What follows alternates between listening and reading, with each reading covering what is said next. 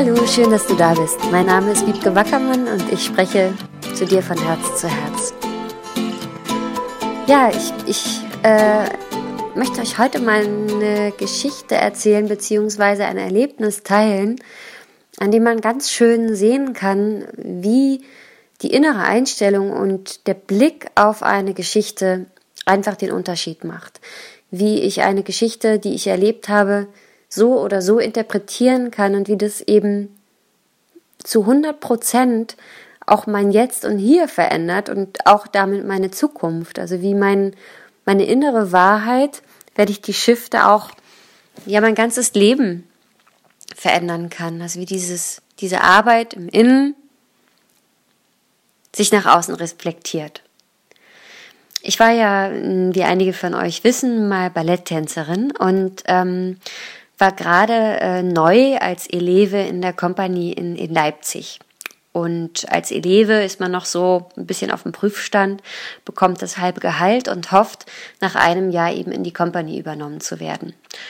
Und wir ähm, haben eine Choreografie geübt, wo ich einspringen musste in ganz, ganz viele Teile. Es wurden Leute aus der Kompanie krank und dann hieß es immer, Wiebke, hier, die Eleven, komm, spring rein, mach. Und ich hatte hinten eben gestanden, genau beobachtet, versucht alles mitzulernen, ehrgeizig, in der Hoffnung, genommen zu werden.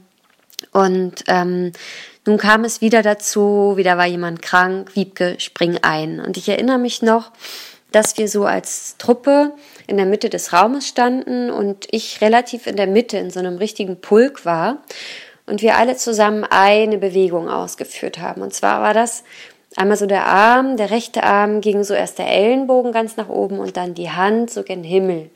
Und ähm, es war eine unglaublich schöne Musik, ähm, Mozart, Messe in C-Moll.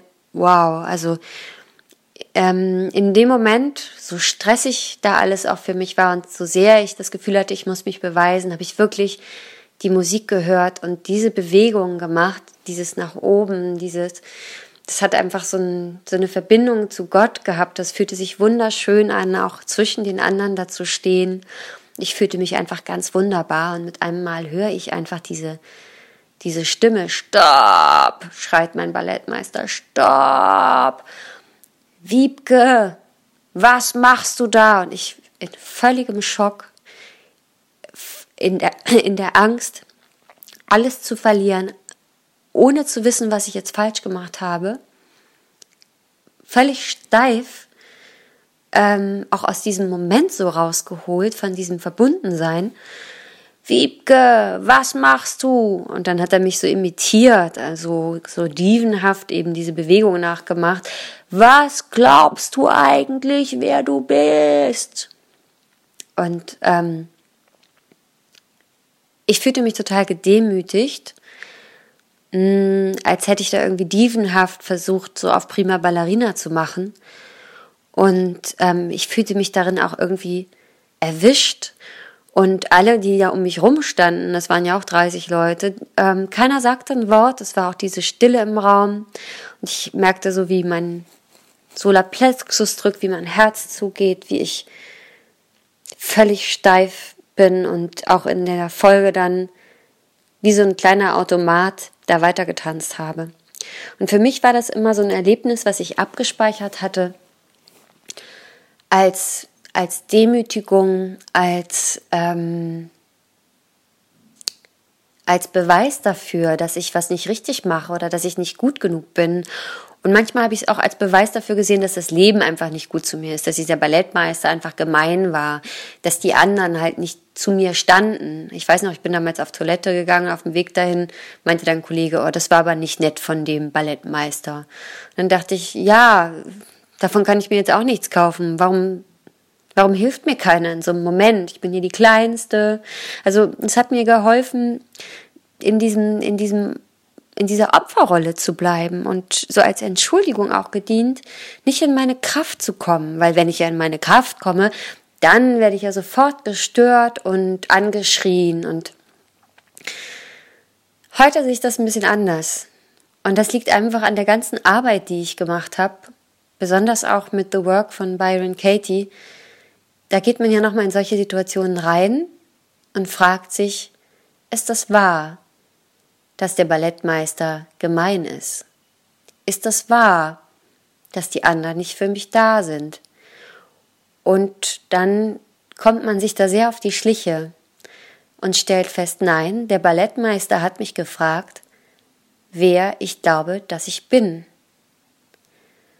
Und ich hatte in dem Moment die Möglichkeit zu entscheiden, für mich innerlich zumindest, ich hätte es aber auch sagen können, zu entscheiden, ja, ich bin eine Ballerina und ich bin was Besonderes, genauso wie jeder andere hier auch.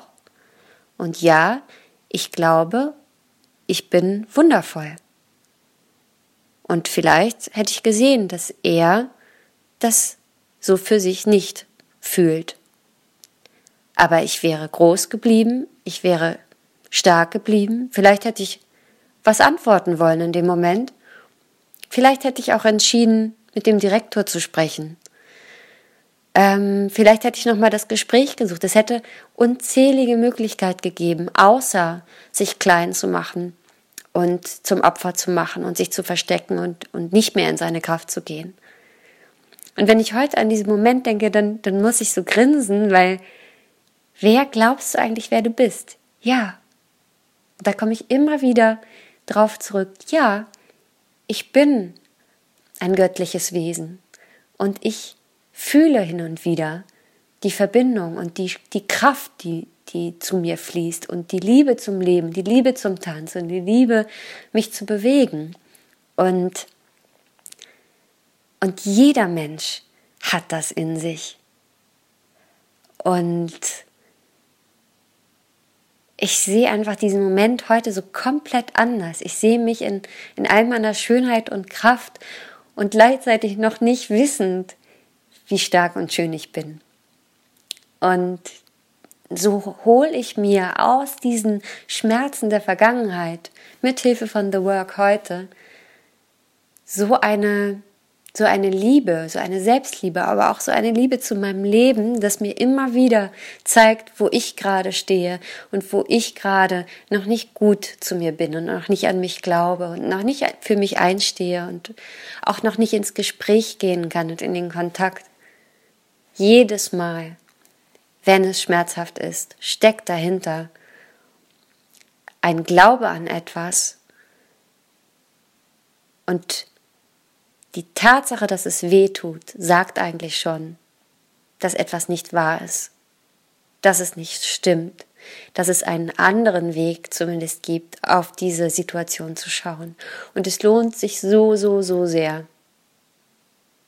Und es muss nicht immer eine Situation in der Vergangenheit sein. Es kann auch so etwas sein, wovor du Angst hast in der Zukunft.